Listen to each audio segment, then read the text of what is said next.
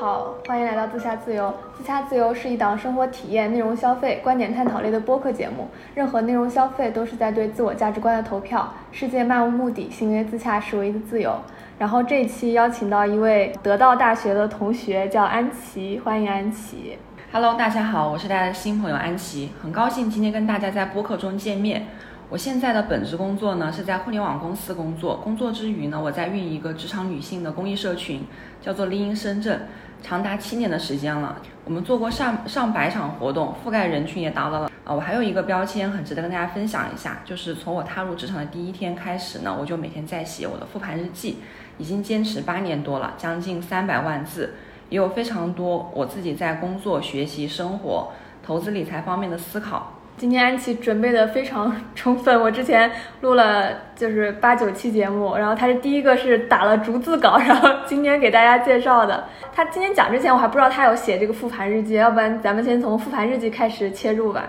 你这个发布平台是在哪儿？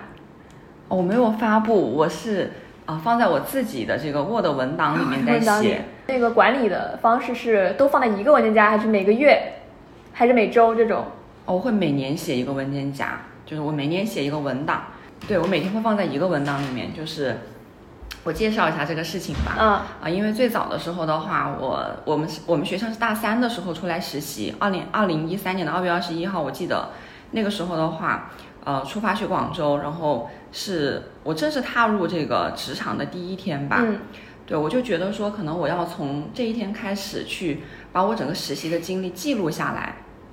然后我实习的时候的话，在一个广告公司实习，我实习了八个月。因为这个时候，其实我我之前是没有去正儿八经去工作过的，嗯，就是对于所有的这种职场所有的工作的技能，都在这个阶段去学习，就难免会遇到非常非常的坑，以及很多很多的困难。这个时候我，我的身边没有我的同学，啊，我只能说靠我自己一个人去消化。那我怎么去消化它？我就每天遇到一些难事，或者遇到一些自己想不开的事情，我就在我的日记里面去跟我自己对话，嗯就把它记录了下来。然后回到学校之后，我发现这件事情，哎，还挺有意思的啊。嗯就再去跟我的学弟学妹去讲的时候的话，有很多很多的素材，所以我就想一直把这个事情就坚持下来。包括我后面的时候的话，啊，我突然有一天我看了一本书叫《原则》，发现说，哎，他其实写了很多东西，这不就是我日记里面每天在反思和在思考的一些东西嘛？嗯所以我也开始去把我的日记，就是把它每一条，可能我一天会写好几条心得，我把我的每一条心得也归纳为一条一条的原则。我就发现，从一八年的时候我开始这样做之后的话，可能我一我一年会，呃，从之前就是比较没有逻辑的去写一些东西，然后可能一天呃一年会写啊一千多条原则。而这些原则的话，但是它可能也会就变成，比如说我在管理上面的思考，然后我的嗯学习方面的思考，或者说我在人与人相处方面的思考。所以我就觉得这件事情的话啊，其实很有意思，就是他把我自己的一些所思所想，尤其对于我来讲的话，它是一个非常好的去跟我自己内心对话的方式。嗯，就是当你不知道要怎么去排解，或者说有很多人他其实是很难以去对别人敞开心扉的。嗯那这个时候的话，你其实是可以去就自我面对，就这就是我自自己跟自己讲的，说我可能在自我教练，我要怎么通过这种方式去意识到我遇到每一件事情，或者说我呃遇到有一些很难跨过的一些困难的时候，我应该怎么去思考这个带给我的是什么，以及说我在这个过程中我应该去呃收获什么，或者我应该在这个里面的话去改善我自己什么。对，我觉得可能这个也是就不断在这个过程中去形成这样的一种思维吧。嗯嗯嗯，我看你提了四点啊，就是工作、学习、生活和投资这四个方面。你一般每天写日记是按照这四个方面写，还是说今天想到什么就写什么？我不会去固定这样去写，嗯对，我会去看我今天到底经历了什么，就一切，就回归到我自己的，就回归到我自己的生活和我自己的经历的这种状态之中。就是我觉得这个事情的话，就不要太模式化，嗯就能够去体察自己的经历，以及去体察自己的感悟。嗯就很简单，比如说，呃，之前我有朋友问我，我有同事问我，他说啊，我应该怎么去学会写日记，或者我应该要怎么去，呃，怎么去向我学习这件事情。其实我觉得这个东西它不需要去学习，它应该就是把它当成是你去享受这个过程。嗯，有的人他可能是通过冥想去放空，有的人可能是通过很多很多的方式。那我可能是选择了这样的一种方式，去呃去考去考察察。啊，对，去自我觉察，嗯。然后去思考说，可能在我今天就假设说我我今天可能跟我的上司去汇报，嗯。我可能这件事情，哎，我我晚上再去想，我觉得这个可能有更好的一种汇报的方式，或者我嗯。今天可能这样讲话啊不那么妥当，那我就会把它记录到我的日记里面。嗯。对，它就是一种复盘的一种思维吧。然后刚刚你简单的介绍了一下自己啊，那能说一说这个互联网公司这家互联网公司你主要负责什么样内容呢？呃我最早的时候的话，毕业之后呢，就一直在做营销相关的工作，嗯然后大概有啊六年多的时间啊，然后在一九年的时候的话，就来到了字节跳动。那在字节跳动的话呢，我最早的时候其实是在带我们的优化师，就是我们优化广告优化师对广告优化嗯师。那大家可能会觉得这个职业非常的陌生，大家可以理解为就是如果说有人想要去抖音、头条投广告，那么就会有一个这样的呃岗位的人去帮我们的客户投广告。那我最早的时候呢，其实是在字节跳动呢去做这样的一个事情。然后在二零二零年的八月份，我因为因缘巧合，然后把我们的这个岗位呢跟我们公司的这个培训部合并到了一个部门，嗯啊，然后我也因为呃我们的部门负责人的这个暂时的这个离职啊，然后我就被推上了这个一个 leader 的一个岗位。那在这个期间的话呢，其实对于我来讲的话，就我从来没有去做过啊，就我不是正儿八经的这个培训出身，嗯我也没有去做过就是培训这件事情。嗯但其实我可能更多的是在靠我的底层逻辑在做事情。就比如说我曾经就是学到了一些东西，对吧？比如说像在得到或者说我在我其他的很多的一些学习平台看过和、呃见识过的一些这样的课程，嗯啊，我自己参加过的一些这个训练营，我会去用市面上的这种产品的思维，然后我看到过的这些产品的标准，然后把它用来作为我在内部去做我们的一些课程，做一些啊、呃学习产品的交付的一些标准。那我会发现，其实因为我们在外面其实需要付费去参加的，嗯。那这个标准的话，它其实会远远高于这个企业内训。嗯。然后我在用那这个逻辑去做事情的时候，我发现是呃行得通并且行之有效的体系，或者说一早的时候，我可能我也不知道说啊、一个培训的课程的话，去开发它是什么样的一个呃专业的逻辑，对、嗯。专业的工具。那我是怎么去带这样的一些非常专业的一些这个培训岗位的培训师的？嗯。对，对于我来讲的话呢，其实我有很大的优势是，就是我的底层的逻辑，然后我就是看透本质的一些思考和能力。比如说，他们再去跟我沟通一些工作，或者说他们再去跟我说他想怎么去做一件事情的想法的时候的话，我往往会基于我对于业务很熟悉，对于业务很熟悉的话，它会有一个好的点，就是我一切回归到这件事情的本质逻辑，就是我做所有的业务的培训，我能不能对业务有帮助？嗯我嗯能不能去给业务解决问题？那如果说我能够去认知到这件事情的逻辑，并且我能够知道业务它发生是一个什么样的流程和什么样的一个规律，那我就能知道说啊、我的小伙伴，然后我的团队的人，他做这件事情的话，他是不是能够让业务去认可和买单的？嗯然后，当然我也在这个过程中的话，去提升我自己在培训的这个专业方面的能力。对我就会发现，从一开始就是呃从事营销运营，然后到最后面去做培训这件事情，它其实让我的整个的这个职业经历，包括说我的能力，它变得更加丰富、更加多元了。嗯，现在主要的任务的重心是在培训部呢我。现在主要的任务的重心是在培训这个事情上。对。嗯，所以说你其实把之前的业务上场景，然后以及业务上遇到的问题，都赋能给了这个培训部，然后让他们从中间去提取一些课题，然后再交给更多的同事，是这样经验的复制这种类型的吗？这个是其中的一种，就是、嗯呃，我们在得到其实也学了，就是萃取，对吧？嗯嗯其实萃取的话呢，它是呃，它是外行人啊，你有一套思维逻辑的外行人，你要怎么去提取一些非常专业的业内人的经验的话，很好用的一个工具和一种思维。那对于我们来讲的话呢，它其实会包括几部分。第一个的话呢，我们要自己去建立一套给我们的业务团队去赋能的一套培训的体系。嗯那这个培训的体系的话，它会围绕呃我们的业务的技能，嗯，对，那我们那还有我们呃可能它会更多的指向在呃你不同员工的分层上面，比如说有的有的人他可能是呃明星员工，那这部分的员工的话，我们是什么样的培养策略？那可能有的人的话，他是属于他会需要得到一些帮扶的这种尾部的人员，那我们又是什么样的这种培养策略？那可能对于我们来讲的话，其实这个是最考验人的，因为它跟市面上很多的培训不太一样的是，你必须要去对业务有切实的帮助，嗯甚至说你可能要具体去指向到业务的人效的提升上面。就什么叫人效提升？就是你参加了这样的一个培训，或者参加了你这样的一个训练营，或者你给他讲了什么样的这个课，他是否是真的能够业绩上有提升的？就这件事情上，其实对整个培训来讲都很难，因为我们呃都知道培训它比较难去评估它的效果啊、除了我们日常可能平时参加完一个学习之后，我们的学习体验怎么样，对吧？我们可能觉得这个老师讲的怎么样，对，回复一下，嗯、是，但是很难说我们要怎么去把它跟一个企业、跟一个员工他的一个业绩的提升，对他的一个能力提升去挂钩。其实这个是就这个命题，我觉得非常非常考验人的。嗯，了解。那像咱们做这个培训的这种规划，其实上是电是那种网络的形式吗？还是也有线下的形式？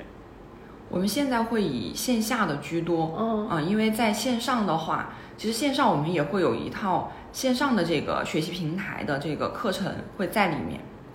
但是为什么说我们可能会需要线下居多呢？因为呃，我们的主要的人群的话，它其实是这个九五后居多。嗯对于大家来讲的话呢，他的工作的属性的话是属于偏销售的这个属性。那嗯对于大家来讲的话，其实，呃，我们的员工来说啊，他可能没有那么多的时间，没有那么专注。如果我们仅仅只是让他去参加一些线上的学习，第一，我们很难去评估他到底学习的状态如何，嗯嗯对，以及说他参加完这个学习之后的话，我们是很难去很难去通过就是他自己每一个人个性的这种状态，我们去给他定制一些东西的。嗯那那大家都知道，我们学习型的这种产品的话，如果说是标准化的，你可能就很难去指向他的某一个具体的问题。嗯那正常来说，我们是怎么做的呢？比如说，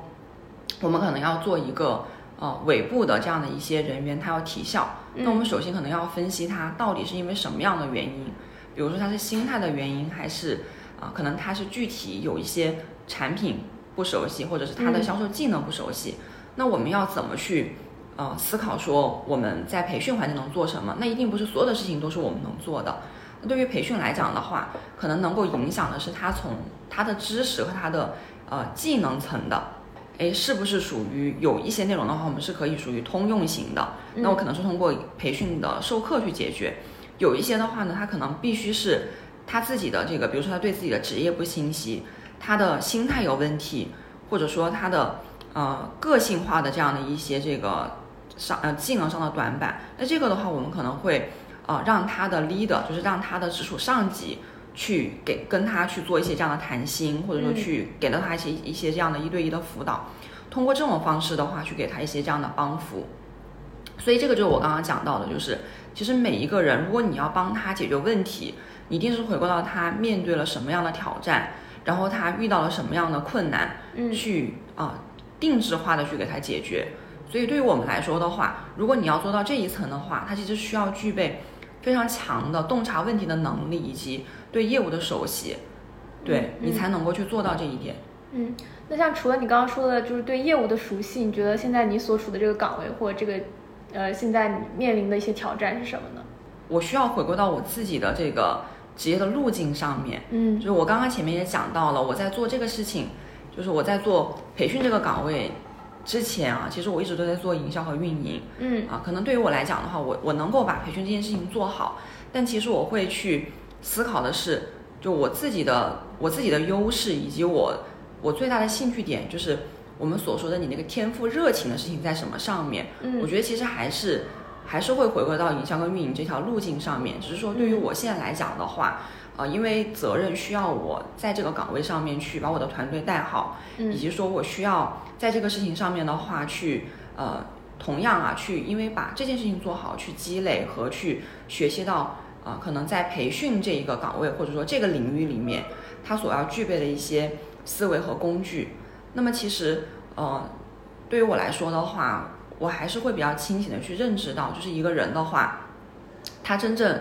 嗯，他真正要走的路，以及说对于我来讲的话，更长期希望我的主线是什么？嗯，所以我现在最大的挑战的话，其实是我怎么去把。我过往的关于营销运营的一些经验，以及说我在培训这件事情上面一些思考和一些经历相融合，然后去找到我下一段职业经历的突破口。其实这个对我来讲的话，它是一个最大的一个挑战和最值得去呃探索的一个命题。嗯，那你有畅想过，比如说未来五年或未来十年，你想成为一个什么样的职业角色吗？早在我二十岁的时候啊，就是我。我就给我自己就是做了一个二十年的规划，二十年的规划。对，当时我想的是，可能在我四四十岁的时候的话，可能我就不想工作了。嗯，对，所以呢，我当时想的什么？我现在还记忆犹新，就是，呃，我工作三年的时候的话，我希望我是能够做到一个主管的位置。嗯，然后工作五年的时候的话，我希望做到一个经理的位置。然后工作可能八年的时候的话，然后我希望我是做到一个总监的位置。就那个时候的话，非常的智能，就是在用。呃，就是对来衡量自己的职业，就是通常意义上的这种可能职级，然后去呃让自己有一个这种攀登的一个意识吧。嗯，对。但是我比较明确的是什么呢？就是我比较希望我自己能够在我三十岁的时候的话，就是能够成为自己，呃，要么是能够在自己的职业的领域里面，就是能够有独当一面，对，有独当一面，有自己的一些。呃，拿得出手的一些作品也好，项目也好，或者是说，我就希望我三十岁的时候的话，能够去拥有我自己的事业，能够去开创我自己的一个小小的一个这样的创业的一个项目。嗯，对，所以这些年的话，也也一直在去为这件事情去做一些储备，然后再去努力的去学会怎么具备科学创业的这样的能力。我说到可能五年或者十年，我经常用这样的问题去问我，就我带过的学员，或者说曾经那些。啊，可能比我小的年轻人，那实际上的话，如果我自己来看的话，我会希望说去找到找到我就是未来我想去走的一个方向。对，有可能是啊，有比较大的可能的话，应该是会去往啊教育或者说啊知识学习这一块去走。因为对于我来讲的话，这个是我我自己比较热衷，也比较愿意去，就是把它。作为对，把它作为我可能未来更长期的，就我一辈子去值得去探索和值得去投入的一个事业。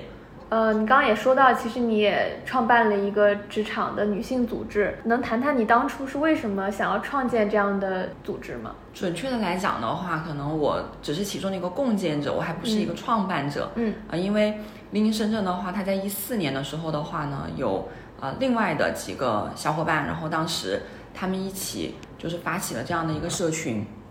然后我是一五年啊，就是在他啊成长的第二年的话呢，跟他相遇了啊。我最早的时候其实是我是一个受益的人，我在这个里面的话，我收获了我非常靠谱的朋友，包括说现在我们六年了，我们一直都还有联系，一直在维持着我们的一个就是定期的这样的一些聚会，然后互为啊互为这种人生的这种呃。伙伴的这样的一些这个关系，那我现在来说的话呢，我在这个其中的话，我经历了很多的角色啊，从最早啊，我可能是一个志愿者，对，然后呢去统筹，然后负责项目啊，作为一个项目的一个负责人，然后再到后面的话，一七年到一八年之间啊，这两年的话，其实我们的呃，我们是没有这个主心骨的，然后这个时候的话。我又开始去挑大梁，然后去担任我们整个的一个组织的一个路线的一个设计者，嗯啊，包括说我要去负责我们整个组织的一些发展啊，然后再作为啊实就是实际意义上的一个运营的一个负责人。我在这个过程中的话，对我来讲的话，哦，我也在学会我应该如何去管理我的团队啊，我应该如何去呃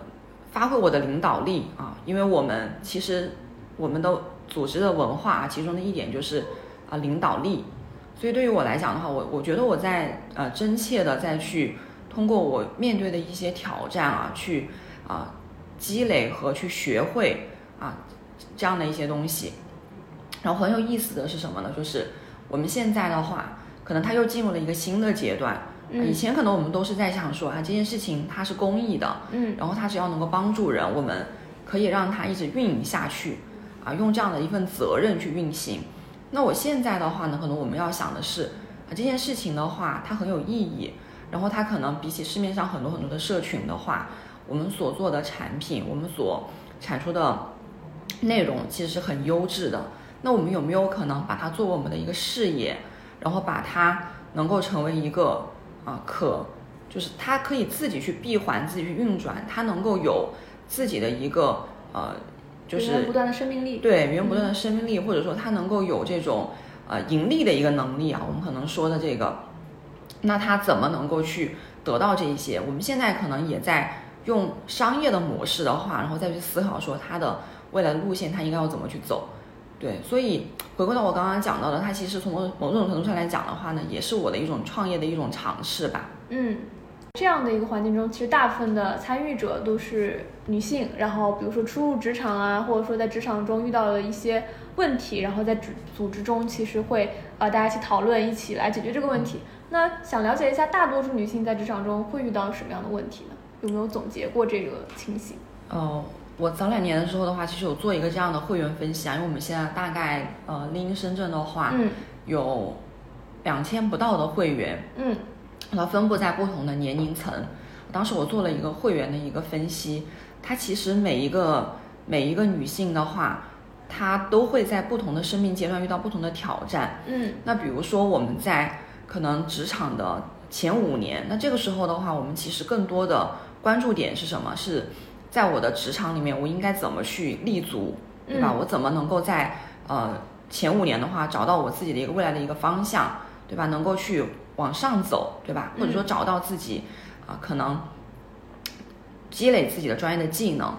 那你到了这个五年左右的话呢，其实你基本上会成为一个独当一面的一个选手。那这个时候的话呢，呃，你可能在工作的呃五到十年之间的话，你的主要的核心命题，其实你关注的是什么？一个是你要怎么去升职加薪，因为嗯这个时候你同步可能会进入到你的家庭的一个阶段，嗯所以如何平衡你的工作与你的家庭啊？这个时候其实就是很多女性她可能会面临的，比如说我我们身边经常会发现，哎，有的女性的话，她可能要就是要生娃，生娃之后的话，她可能回来之后，她发现她自己的工作可能就没有原来这样的一个位置了，对，或者说她可能会面临对她来讲的话，她原来做的很好的一些项目，然后可能就有其他人去负责了。嗯对，那可能再往上的话，就是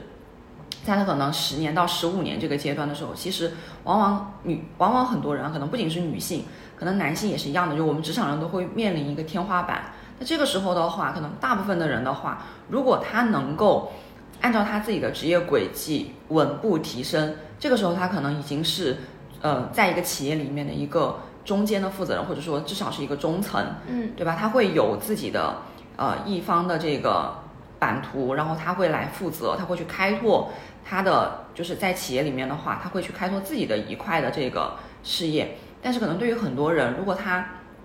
还是按部就班的一个执行层，他就会面临一个天花板。那我们我们近年来经常会听到说，可能三十五岁的这个职场人的话，他会面临这种被淘汰的这样的一个处境。那其实这个东西的话呢，它可能警醒的是什么？警醒的是我们不能够简简单单的是说在你的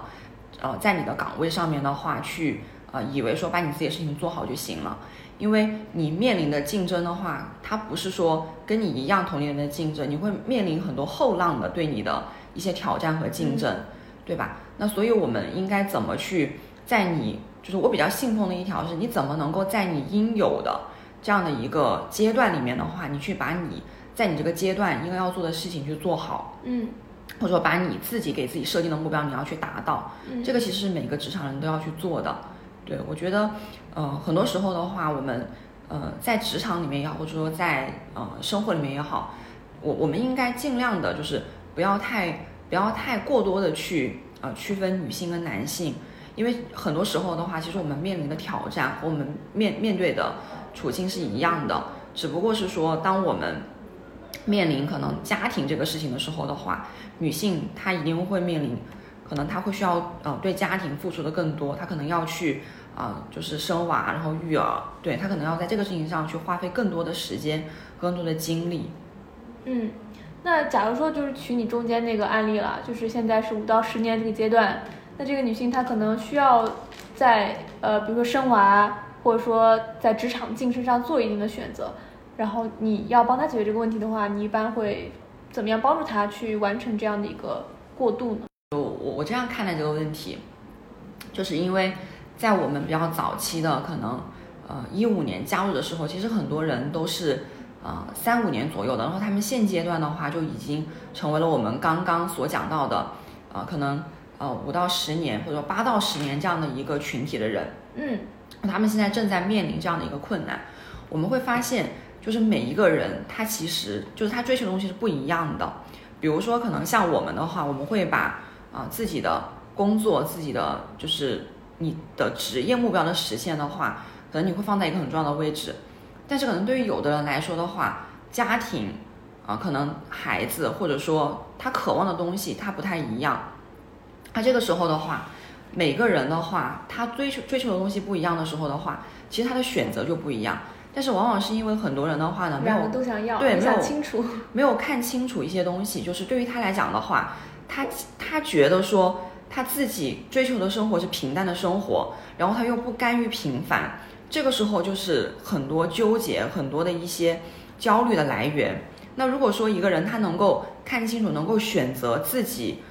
选择好自己的这个主线啊，就比如说我们的主线的话，可能我更多的精力要放在我的家庭上，或者我更多的精力要放在我的职业上，那可能你要做的事情就是。你因为你的这个选择，你应该如何去分配你自己的时间？比如说，呃，你你的时间可能更多的想要放在工作，就是你的工作、你的职业上面，嗯那你就要想的是，我应该怎么去啊、呃让我的孩子得到更好的照顾，对吧？你可能会寻求你的父母，对吧？你的呃，就是你的家人的帮助，然后他们可能会更多的去多承担这样的一点这样的这个责任，或者说对于你来讲的话，你可能要想的是，我应该寻找一份啊、呃不要占用我太多这个呃工作之外时间的这样的一个就是这样的一个这个职业的机会，然后我能够有更多的时间去陪我的家人，对吧？陪我的孩子。工作的原因啊，就是差不多呃有带过两百多个都是九五后居多的这样的年轻人啊。嗯我一开始的话，我觉得我也是想去看一下这九五后都在想什么，就是他们在关心关注什么。然后我就会发现，其实对于他们来讲的话，就很多人都会去追求工作的意义感。比如说，对于我们的工作来讲的话，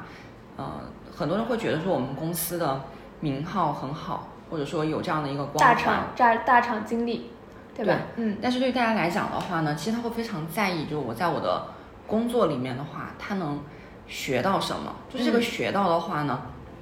嗯、很多人的话，他其实他不是说他自己主动去探索的，嗯他可能需要你的公司或者说你这个团队、你这个 leader，你要给他制造这样的一种学习的环境和这样的一种氛围跟文化。但是大家可能会需要知道的是，就大部分大部分的企业的话，他没有办法做到这一点，他没有办法说去，就是你的 leader，其实他本来来讲的话啊，就是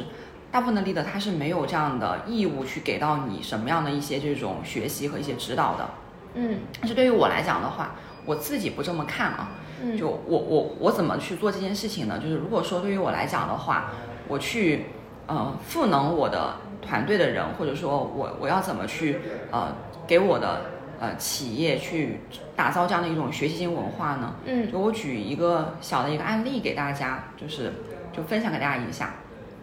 我本来有一个同事，然后他他自己以前是呃做这个广告优化师，也就是说他对于他来讲的话呢，他是一个在业务上面做的非常好的一个这样的同学，我们内部叫同学。呃，然后对于他来讲的话呢，当时他就想呃转岗来培训部，他觉得他自己的话非常适合做讲师，然后我就我就去面试他，我就跟他聊，嗯，然后这个女孩子她心思非常单纯，她可能也没有想好说，我未来的话，我我要往培训部去发展的话，可能就是说不定这这个路径的话呢，不一定是对她个人优势的一个最大发挥。嗯，她只是纯粹的觉得说，她非常适合讲课啊，然后他很酷爱舞台上的这种感觉。嗯，好，然后我跟他聊完之后的话呢，我就发现他确实是一个很有很强的目标感，因为做业务出身，有很强的目标感，包括说对业务非常熟悉啊，业务的课程的讲授，包括说业务的学习这些事情的话，对他来讲都不在话下。但是对他来说的话呢，他比较缺乏。就是这种系统性的思考，因为做培训的人来讲的话，你必须要有比较强的这种结构能力，对你这个逻辑能力，包括说你的系统性的思考能力要比较强，因为你在去做一件事情的时候，你可能就需要从头到尾构建的非常清楚。嗯，那我要怎么去让他去学会这件事情？我可能就我可能就要从他的每一个呃每一个项目，或者说他做的负责的每个工作内容里面呢。我得去教他工作的方式，就我得教会他如何去思考这件事情的话要怎么去做啊，可能才是啊他要缺的东西。所以，我我对他们来讲的话呢，可能就更多的其实像是一个导师的角色，嗯，就我会去定期帮他们复盘，嗯，可能我我我要去问他，就是最近这段时间的话，他在他的工作上面的话遇到什么样的一些卡点，他可能需要得到一些知识是什么样的。然后我就会发现，哎，他其实这些卡点呢往往是因为他缺失了某一些能力项，或者他缺失了呃某一种啊思考的方式啊，那可能我就要教给他这样的一些东西，就通过呃以示嘛，就是我们所说的借势修人，通过这些事情让他去做，然后告诉他他应该如何去修正自己的这过程之中的话呢，去帮助他慢慢慢慢的去啊，可能具备一定的这种培训的这种思维，然后我也发现。对于这样的年轻人来讲的话，诶，他一旦发现，诶，他的 leader 就是你作为他的上级，你不是说去让他成为你的完成工作任务的一个这样的手的时候，而是你在跟他一起并肩作战，去帮助他，啊，去成就他的时候，他就会有一种就是发自内心的一种感谢和一种感激，嗯，啊，对于他们来说的话，他就会很愿意就是。你你可能没有去给了他这样的啊，就是所谓的这种升职或者说加薪的机会，嗯，但是这个可能就是他想要的成长。然后我也在用我的方式，在我的这种职权范围之内去给到他们想要的东西。所以我觉得可能这个小的例子的话，也也是一个就是可能如何在管理人如何去发挥自己领导力的一个这种小的一个案例啊，就是呃回归到就是人的呃。就是人他到底需要什么这件事情上面的话去出发。嗯，那刚刚说的是第一个阶段对吧？就是说呃，比如年轻人刚进入职场，然后他对呃自己工作中意义感的追寻追寻，然后你作为他的领导，其实你是可以给到他一些指点。你刚刚说第二个阶段到十年了，既想要做一个呃很称职的母亲，又想做上一个职场上很称职的这样的角色，会就造成一种心理上的这种负担。那你是怎么？看这种问题的呢？其实我身边也有这样的，比我大几岁的。嗯，哦，我之前有个很好的朋友是八八年的。嗯，呃，他其实不管是他自己的职业上，包括说他可能呃有房有车啊，就是就在我们看，他其实比很多同龄人已经好很多了。嗯，对。然后呢，当时他去呃步入了一个这个升华的一个阶段。嗯，他现在还没有找到工作。非常的焦虑，就对他来讲的话，他可能会觉得说，啊，他会不会跟职场脱节？然后他可能会不会就是，呃，失去了一些先机？因为她也是一个事业心非常强的一个女性。然后在我看来啊，就我觉得这个呃问题的话呢，其实真的是你的时间其实是有限的，就是他没有完全就没有办法说完全去平衡。比如说你又想就是又想去照顾自己的家庭，然后又想去把自己的工作。嗯，然后可能你又要在工作的这个呃领域里面去高歌猛进，对于我们来讲的话，你这个平衡它一定它一定是会有这样的矛盾冲突的。那你要怎么去平衡？就是我觉得回归当下吧，就是在当下那个时刻，或者说在对于你现阶段来讲的话，你觉得你的选择哪个更重要？我觉得这个你从这个角度出发的话，其实你会少了很多的烦恼。我刚刚讲的那个朋友的话，他现在就，呃，他现在其实也很好，因为他暂时没有就是步入到这个工作阶段，他就可以去陪伴他的孩子，可能走过这个，呃，出生之后的话到两岁，就是这个时候其实非常需要母亲陪伴的一个阶段。嗯那这个时候他在做什么呢？他其实在花时间再去投资啊，再去炒股，包括说他可能在去学一些这种育儿方面的一些知识。嗯就嗯是如果对于我们来讲的话，你知道说你的时间要用在哪里，你把你的时间给利用好，其实你的时间也不会浪费，就没有必要说呃可能被这种世俗或者这种外界的眼光去决定我们一定要成为什么样的人。嗯，对，那这个时候你就会轻松很多。在这个阶段下是投入到家庭的。那有没有说职场上很成功的案例呢？就是呃，我们自己这个社群里面，当时就是我有看到过几个这样的角色，都是对自己特别狠特别拼的人。嗯刚生完孩子，就是这个月子刚做完月子啊，就是直接就回公司上班了。对，包括说我们公司有这样的就是女性的这个 leader，刚生完娃，然后马上就开始回复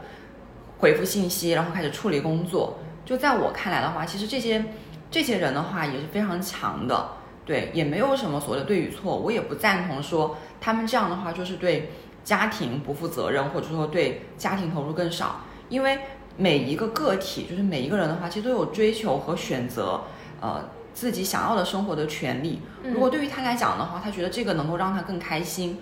对吧？他能够做这件事情的话，能够让他觉得说这个是他的一种使命感和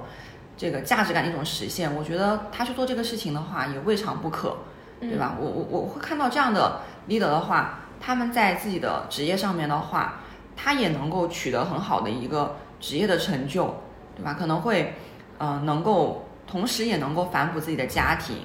啊，这样子的话，他其实也会也会让他自己的这个家庭的另一半的话，可能会少一些压力。我觉得这样其实也未尝不可。嗯，一两千多个会员，那有没有说让你印象最深的一位伙伴？包括他是遇到了什么挑战，以及怎么解决的呢？就是这一路成长的过程中的话，真的是就是我通过去给予一些他人的这个陪伴和支持的话，我觉得对于我自己来讲的话，也是一种对我我觉得对我自己来讲的话是非常大的一种成就感。就我亲身见到了很多人，可能他的职业转型，或者说他从非常不自信的状态，然后变得很自信，然后去更强大，然后去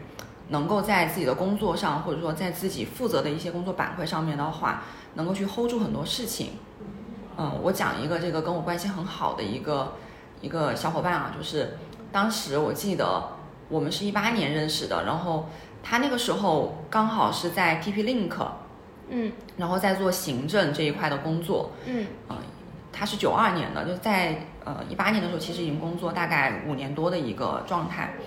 但是对于他来讲的话，他其实非常希望能够有一个职业的转型。他想做什么呢？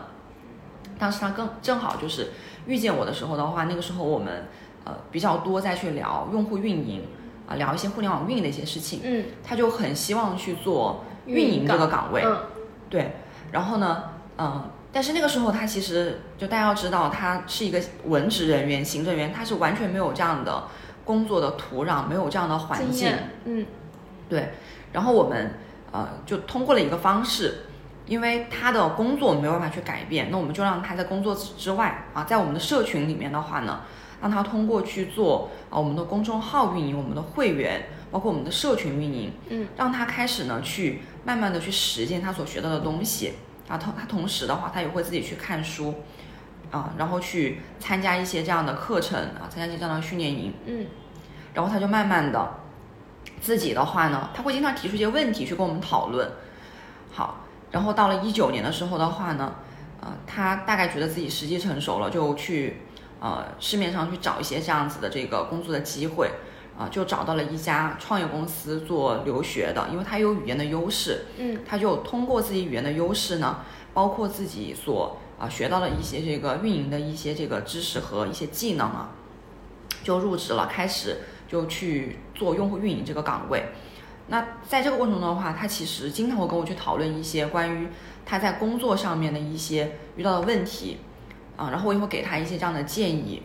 好，然后又过了两年，然后他可能在这个工作的岗位上面的话，从一个基础的用户运营，然后做到了一个用户主管、用户运营的主管。嗯，然后他也会发现，这个时候他可能又遇到了一个瓶颈。为什么？因为他在一个创业公司，没有办法给他更大的舞台，然后他就跳到了那个五幺 Talk 啊，也是做这个，就是就是这个英语的这个在线教育的。同样的，也是在他的行业的这个方向上面的话，再次去啊、就是实现了自己的一个职业的一个跃升。那对于他现在来讲的话呢，就我们会发现，他其实就是通过他自己的一个这种职业的转型，就是勇敢去追求自己希望去从事的一个呃职业，然后希望去做的一个工作的内容，然后通过他想到，然后他去努力去做啊，通过他去求助，可能他所有的这个周围的资源，然后去在工作之外的话，去找到一些学习的机会，然后去实现了自己的一个职业的变化。其实我觉得在这个过程中的话，我是亲身的去感受到对量，感受到他整个的这个是从之前的一个就是对自己可能会觉得哎想做，但我可能不太自信的一个这种状态，嗯然后到现在能够非常独立，然后非常能够很有勇气的去面对很多的一些问题，对，然后我就觉得哎。他的这个路径和他的这个过程的话，其实我就觉得陪伴他成长这个过程中特别的有成就感。嗯，那除了他这个例子，还有其他的你印象比较深刻的例子吗？这个女生的话，她比我年纪要大，她是八九年的，嗯啊，按道理来讲的话，她可能职业的这个经历的话，比我要更加成熟。啊，当时她是在一个呃上市公司啊，然后也是做一个运营主管的一个这样的职位。她其实当时遇到的一个挑战，主要是对于对于他来说的话，他不知道怎么去带他的团队啊。呃，在他工作大概五年的时候的话，他能够去带一个十个人左右的一个运营团队，其实是一个挺好的一个机会啊，对很多人来讲。嗯但是当时他不是特别懂得说要怎么去跟他自己的下属相处，然后呢，也不是很懂得的话呢，怎么去跟自己的平行，就是自己的这个跨部门的这种平行的这样的一些部门的 leader 相处。嗯然后我就发现他其实非常的纠结，这个纠结体现在他不能理解为什么别人要去争他的资源，就是可能在他的这个理解范围之内，因为很多互联网人的话，他是比较就是停留在这个做事的这个层面，就我把事做好。嗯但是对于比较复杂的这个企业里面的人际关系来讲的话，他可能不一定能够去处理。所以呢，我大概可能有一年多的时间的话，都在都在去怎么疏导他，怎么去跟他的这种上级、跟他平行部门的这些 leader，怎么去跟这些人的话能够和平共处。就举个最简单的例子，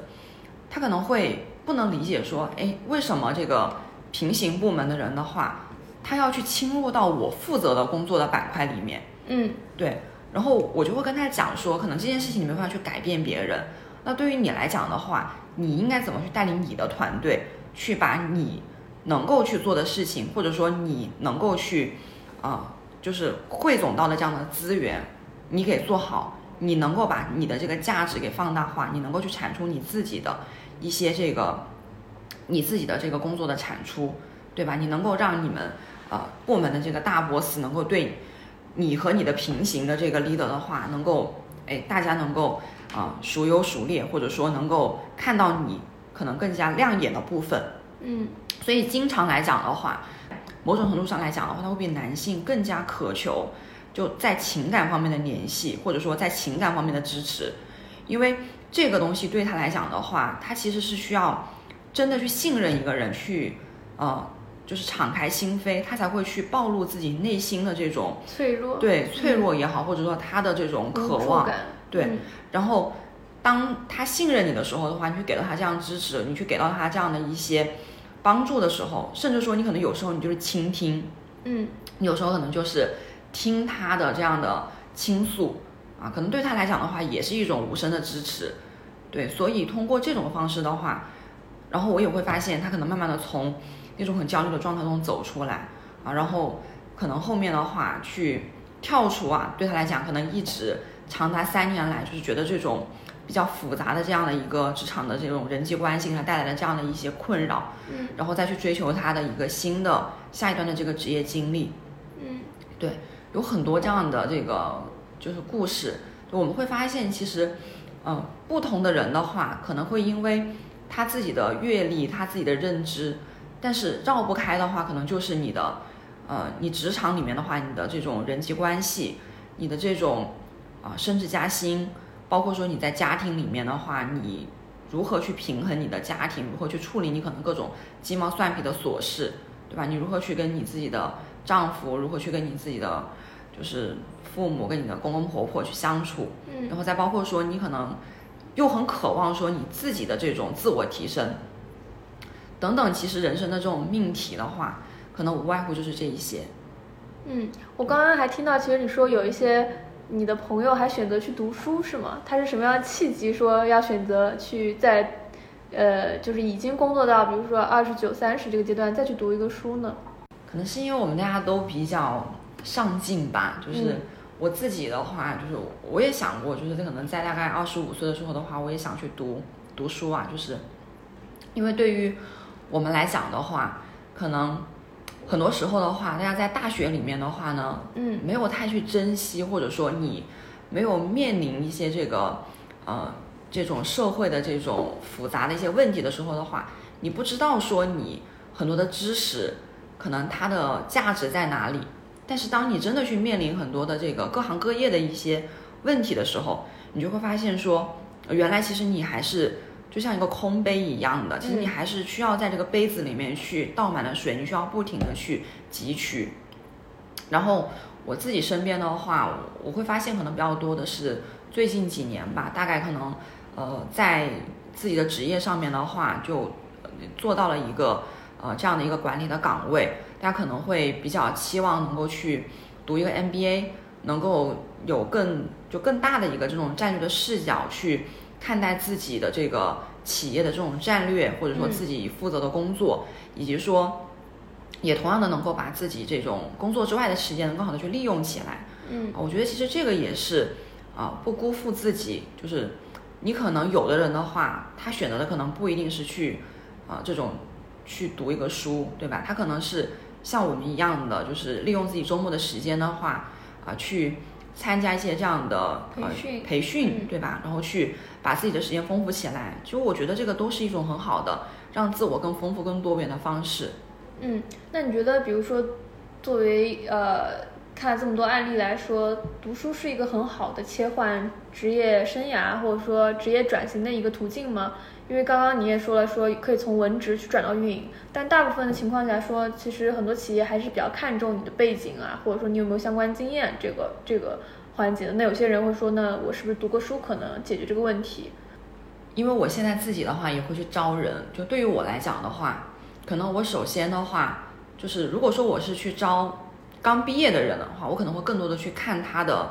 呃学历，嗯看他的过往的这样的就是在学校里面的经历，嗯对吧？但是我现在的话，可能我去招有工作经验的职场人的话，可能会把他的学历的话，可能我会放在稍微靠后一点的位置，嗯我会去看这个人，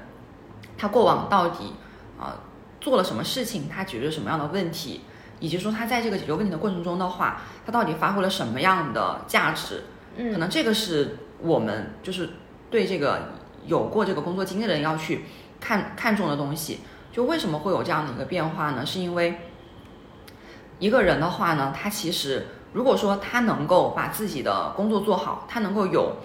呃，他能够有一些亮眼的成绩，那这个时候他同时他再去学习，或者再去，不管是他去读 MBA 去读书，还是去参加各种的培训，其实这个对于他来讲的话，这个只会让他增添他自己的，对吧？增添他更更多的光环，对吧？让我们就是让用人的这个呃用人的部门，或者说让他未来的 leader 觉得这个人的话，他是有更大的这种潜力，他有更多的一个这种他的综合素质非常的亮眼。嗯因为只有这样子的人的话，他可能才会当他面对一个比较复杂的问题，面对一个新的一个课题的时候的话，他同样的话也能很好的去应付。那我就会觉得说，哦，我现在有个新的挑战的话，我可能会同样是这样的一个人，或者说是一个啊四平八稳，他有过这样工作经历的人的话，我会觉得，哎，这样的一个人的话，他会有更强的竞争力。那我就会把这样的人的话招到我的团队里面来。那如果说对于有些人的话，他可能就是希望通过这种培训或者说参加一些这样的这个呃学习的机会，去让自己的话就是有这种转型的这个可能性。它其实也是一种，它其实也是一种就是对自我的储备。我们来看这个事情为什么？大家想一下，如果说一个人他的综合素质非常好，他其实能够通过他自主的这种学习，通过他的一些。呃，我们所说的啊，就是他本职工作之外的这样的一些项目的机会，嗯，啊，这种社会的实践，去积累自己这样的经历，嗯，那我们同样也会认为他其实也是有解决这样问题的能力的，嗯，那他同样的去通过自己看书学习，对吧？去积累了这样的一些专业的一些这种方法论，或者说有这样的一些体系，那我们同样也可能会去给这样的人一些工作的机会，只是说，嗯。就是社会，就是这个职场比较现实的是，就是看他遇到的是什么样的人。就我们不会，我们不会说完全不给这样的机会。但是他如果遇到一个比他的竞争力更强的人的话，我同样只有一个工作机会，我可能会去选那个人。嗯。但是，但是我们所讲的，他能够通过自主的学习，能够通过自己工作之外的时间去积累自己，他一定会在其他的一些公司，或者说在他其他的这个地方去争取到自己的这样的一个机会。我觉得这个机会是留给有准备的人的。嗯，对，可能你更看重的是他解决问题的能力，而不是其实他只是一个 title 啊，或者他的这个整个的这种学习的过程，而是他实践的这个过程。对，了解。其实你自己也带了，你刚刚说两百多个九五后是吧？对，是。然后也，你这个会员里面其实有两千多个你的好朋友、好姐妹也好，那有什么建议你是想提取出来？就是在你经历过这么多，从二十到三十到三十五、四十这样的一个阶段，有什么样的经历或建议给到一些初入职场姐妹也好啊，然后即将面临家庭和这个事业挑战的姐妹也好啊？嗯，我觉得可能在不同方面会有很多吧。就是我我分享几条我自己的这个，就是我自己的处事的哲学吧。嗯，我觉得第一个点的话，就是就是人的话，一定一定要有一个。靠谱的一个品质，嗯，就是不管你在你在做什么，在什么岗位上面，还是说你可能呃你即将要面就是进入到人生的下一个阶段，就是你做什么事情的话，如果你都能够事事有回应，呃对别人来讲的话都有交付，那你你即使说进入到人生的下一个阶段的话，你重回职场的话，别人的。脑海里面、印象里面一样都会觉得你是一个非常靠谱的人。嗯，那这个时候的话，机会都会优先给靠谱的人。对我觉得是我就是我的就是处事哲学的第一点。嗯，然后第二点的话就是，就我自己的话是一个就渴望能够不断的去迎接挑战和不断学习成长的人。因为在我看来的话，就是不管一个人在什么样的岗位上面，或者说他未来。他现在其实不知道做什么，他未来要去走向何方？他其实非常核心的一项能力的话，就是你的学习能力和你去解决问题的能力。如果说呃大家能够有一种，不管呃遇到什么啊都去寻找解法啊，或不管是你自己拥有啊拥有这样的经验，还是说你去寻求他人的帮助，你去寻求解法，那对于大家来讲的话，其实问题就不成就问题，问题只会成为。帮助大家变得更好的一个垫脚石而已，所以我觉得就是这一点的话是至关重要的。然后第三点的话就是，嗯，可能在对于呃踏入这个社会的一些，就是即将踏入职场的一些这个呃，就是妹妹们啊，就是可能会需要，就是能够就是更加能够沉得住气。因为我会发现现在的很多年轻人的话，嗯，就是会比较浮躁。就我们自己公司的话，都会遇到很多这样的、这样的这个年轻人，就是可能他工作了一两年，能够在自己的岗位上面做好，他就会觉得说自己特别的厉害。就是当你遇到这一点的时候的话，你一定要想清楚，呃，到底是你自己厉害，还是你的公司给你这样的平台和光环？为什么说要沉得住气呢？因为我觉得，对于一个职场人的话，其实你一定要去寻找一个呃可以引领你的一个职业的一个标杆，让足够高的标准的话去作为你的天花板，你就不会甘于去，呃，就是沉浸在自己眼前的就是一些胜利和你觉得做得好的一些这样的，就是荣誉里面，你就会不断的去向更高的一些挑战去发起冲击。所以我觉得，呃，第三点就是你要能够沉得住气，然后在自己的职业的领域里面去找到一个足够好的一个标杆。那对于我们可能要进入到我们的下一个人生阶段，对吧？可能要生娃，对吧？这样的就是姐姐们来讲的话，那我觉得更多的可能是要去，就是要有一颗平常心，就是你要平和的去面对你你会拥有的。和你去失去的东西，对吧？你会拥有一个小生命，然后你可能会失去一些你过去可能能够在职场里面叱咤风云，但是你现在的话，你可能看着别人叱咤风云，但是这有什么关系呢？因为人生是一条长河，对于你来讲的话，它只是你在非常短的一年，可能两年之内的话，你会进入到了下一个阶段里面。啊！但是你随时可以回来，对吧？因为你要相信自己，你拥有的能力，你的所有的底层的东西，啊，它其实不会失去。你当你想回到你的这个职场里面的时候的话，一样也会啊重回你原来的这种巅峰的状态。对，这就是我可能想给大家讲的，就是我自己的三条这个比较，呃，就是我自己的三条这个哲学吧。嗯嗯，那从你自己的角度出发，你觉得呃未来的？这五年，你有没有对自己的一个小目标或怎么样的一个规划呢？我未来的小目标就是，我希望我自己，呃，能够去开启我的一个创业的一个项目。嗯，就是我过去的话，我一直觉得说，啊，可能一个可能一个人，啊，他有把这个把一个产品去推广出去的能力，那他如果说又有一个呃能够去。呃，封装产品的能力，能够去把一个产品做好，呃，其实它是可以去做好自己的一个这个事业的。我觉得我现在我已经隐隐觉得这个苗头啊，就是我觉得这个小火苗已经在我的心目，就是在已经在我的心里面的话，开始点燃了。所以这是我觉得我未来五年的话，我可能会去迈向的一个阶段。然后第二个就是我会希望说。啊，我把我自己曾经就是，呃，帮助过很多人在这种职业成长也好，或者说我在，呃，就是这种九五后的这种管理，或者说自己在领导力方面的一些这种思考也好，希望我能够去，呃，能够去把它变成，呃，一些这种，这种职业咨询，或者说，呃，可能是一本书籍，就是把它能够去影响更多的人，对，能够去影响更多人，能够让更多的人在需要帮助的时候的话。我可以去啊，可能给到一个陌生人一点帮助，对，能够能够去把这个影响力和这种啊我自己的一些这个思考吧，能够去辐射到更大的范围吧。嗯，对。说你说你讲四十岁前退休是吗？那你觉得就是什满足什么样条件，你才可以实现退休这样的一个心愿或计划呢？我现在的话就是，我觉得可能我不会想四十岁退休了吧，因为。之前看过一本书，就是叫《远见》嘛，就可能他讲到说，未来的话，我们的职业经历的话，就不会说像六十岁退休，对吧？很多人觉得说自己六十岁退休了，可能会到八十岁或者说九十岁。然后现在现在巴菲特的话，这么大的年纪的话，他还在他自己的这个职业的这个状态里面。嗯。所以首先我觉得我要去修正，我不会去四十岁退休。那我会觉得说，呃，一个人可能到什么时候的话，他会去退休？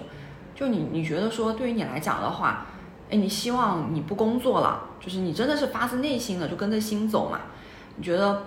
你觉得说你可能想去啊，比如说环游世界，或者说你就想这么两年的话，你不想工作，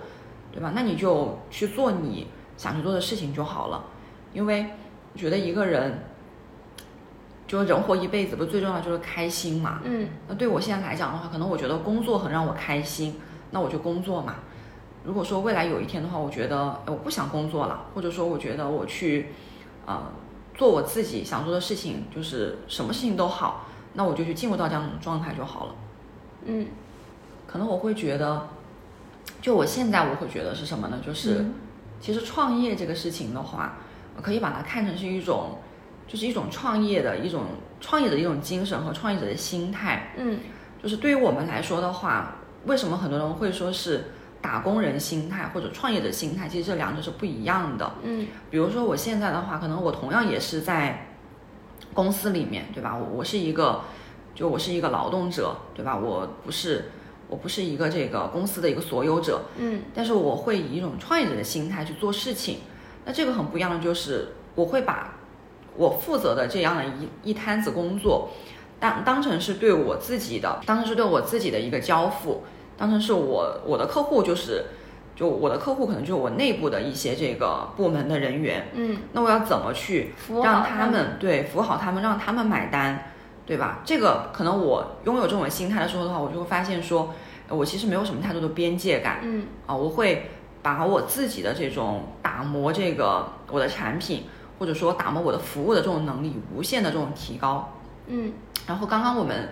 呃提到的说，就是可能我为自己工作的这种，就是我到八十岁，可能我觉得当我们拥有这种心态的时候的话，其实我们都在为自己工作。就是你可能会，比如说在四十岁的时候的话，你觉得，哎，你拥有一定的财富了，对吧？这个时候，我想去，我我就不想工作了，对吧？我就寻找一个职业经理人去打理了我的事业，然后我自己去环游世界，或者我自己就去做一些，哎，很有意义，但是可能不创造这种经济收入的这种事情，嗯对吧？也是可以的。那也有可能说，就像巴菲特现在一样，就是他其实早已经不缺钱，可是他到了八九十岁的时候的话，他还在就是奋战奋战在这个就是职业的这个他自己这种状态里面，嗯对吧？所以我觉得可能每一个人就是他的一个选择和他的这种追逐，呃，其实都还是要回归到他自己的一个这种心态上面。然后，呃，你在之前也提到说你的这个组织呢，如果有小伙伴想加入这个组织的话，要通过什么途径，或者说怎么样能找到你们呢？我们一直有这个公众号，包括说我们也有这个会员加入的通道，包括我们现在的会员会员的这个加就是加入也是免费的，只是说我们在这几年的话，确实没有特别着重去做这样的一些宣传。啊。嗯。如果大家如果呃感兴趣的话啊，可以去啊微信就是去搜就是丽英深圳，啊嗯，就是也可以。啊。如果说感兴趣的话，也可以去啊联系到我们的这个，就是我们的我们的这个后台，嗯。对，然后啊通过我们的后台的话啊，可以去获获取到我的联系方式，然后来啊找到我们都是可以的。我们有三个。就是有有三大理念，第一个就是姐妹互助，嗯就是说在这里的话呢，其实啊、所有的女性的话，她其实是一个互为伙伴的一个关系，嗯啊就是，然后第二个的话呢，就是导师文化，也就是说，呃，在这里的话呢，你会遇到你的导师，啊，可能是一个非常资深，然后非常高咖的一个，呃，一个这种职场的一个这样的 boss，啊，也有可能是就是我们彼此。这这个就是说，我们能够通过在我们的生命里面去找到彼此的一个导师，对，然后来去更好的去引导自己。然后第三个的话呢，就是女性领导力。我觉得我自己就是一个受益者吧，就是怎么能够在这样的一个文化里面，在这样的一个土壤里面的话，去修炼自己啊，然后能够去呃拥有这种更好的去影响他人啊，更好的能够去管理自我、管理自己的生活的一种能力。就是我觉得，其实领导力的话，它不是啊我们传统意义上的这种管理，就每一个人的话，他他都可以拥有领导力。嗯，好的，那很感谢安琪今天在这里跟我们一起聊了很多关于职场啊，关于女性遇到的一些问题。那我们有机会的话，可以再再聊聊看这些年我们彼此都经历了怎么样的成长。好谢谢大家拜拜。